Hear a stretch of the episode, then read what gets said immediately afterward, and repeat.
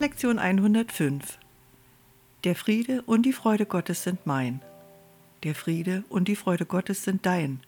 Heute wollen wir sie annehmen in der Erkenntnis, dass sie uns gehören.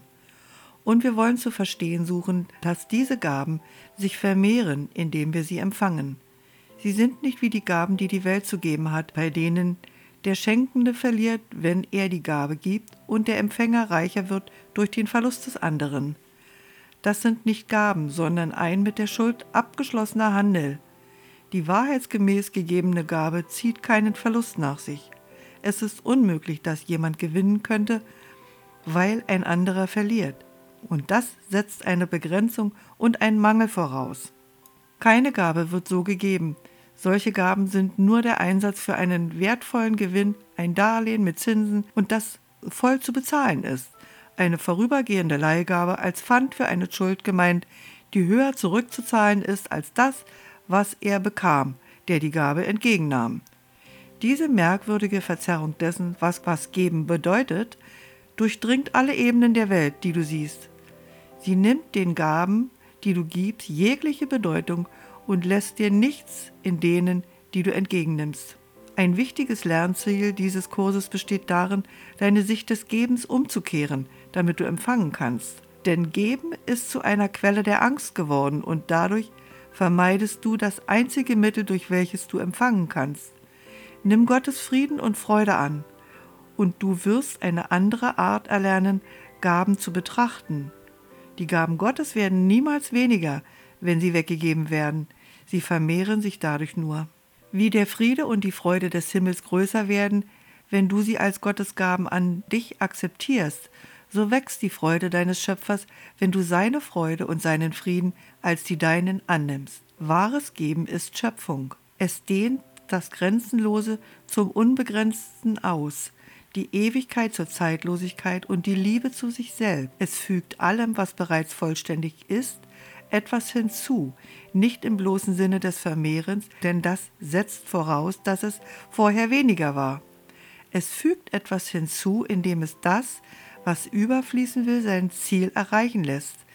Alles, was es hat, wegzugeben und es so auf immer da für sich zu sichern. Nimm heute Gottes Frieden und Freude als die deinen an. Lass ihn sich vervollständigen, wie er Vollständigkeit definiert. Du wirst verstehen, dass das, was ihn vollständig macht, auch seinen Sohn vollständig macht. Er kann nicht geben durch Verlust. Das kannst du auch nicht.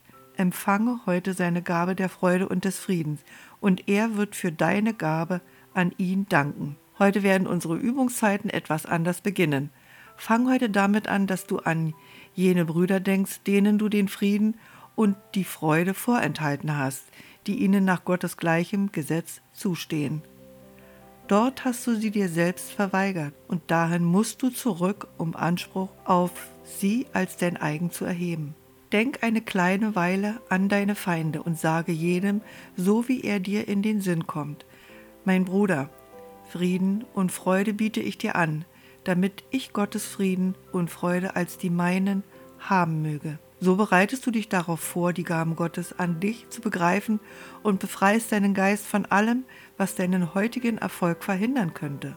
Jetzt bist du bereit, die Gabe des Friedens und der Freude anzunehmen, die Gott dir gab. Jetzt bist du bereit, die Freude und den Frieden zu erfahren, die du dir selbst verweigert hast. Jetzt kannst du sagen, Gottes Friede und Freude sind mein, denn du hast weggegeben, was du empfangen möchtest.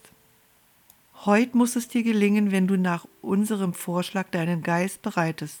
Denn du hast alle Schranken vor dem Frieden und der Freude aufgehen lassen, und was dein ist, kann endlich zu dir kommen.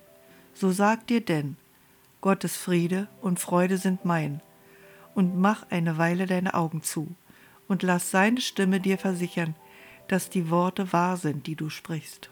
Verbringe deine fünf Minuten so mit ihm, wann immer es dir heute möglich ist. Denk aber nicht, dass weniger wertlos ist, wenn du ihm nicht mehr geben kannst. Denk wenigstens jede Stunde daran, die Worte zu sprechen, die ihn anrufen, dir das zu geben, was er dir geben will und von dem er will, dass du es bekommst. Beschließe heute nicht zu behindern, was er will. Und wenn ein Bruder dich zu versuchen scheint, ihm Gottes Gabe an ihn zu verweigern, dann sieh es als eine weitere Gelegenheit für dich an, Gottes Gaben als die deinen zu empfangen. Segne dann dankbar deinen Bruder und sage, Mein Bruder, Frieden und Freude biete ich dir an, damit ich Gottes Frieden und Freude als die meinen haben möge.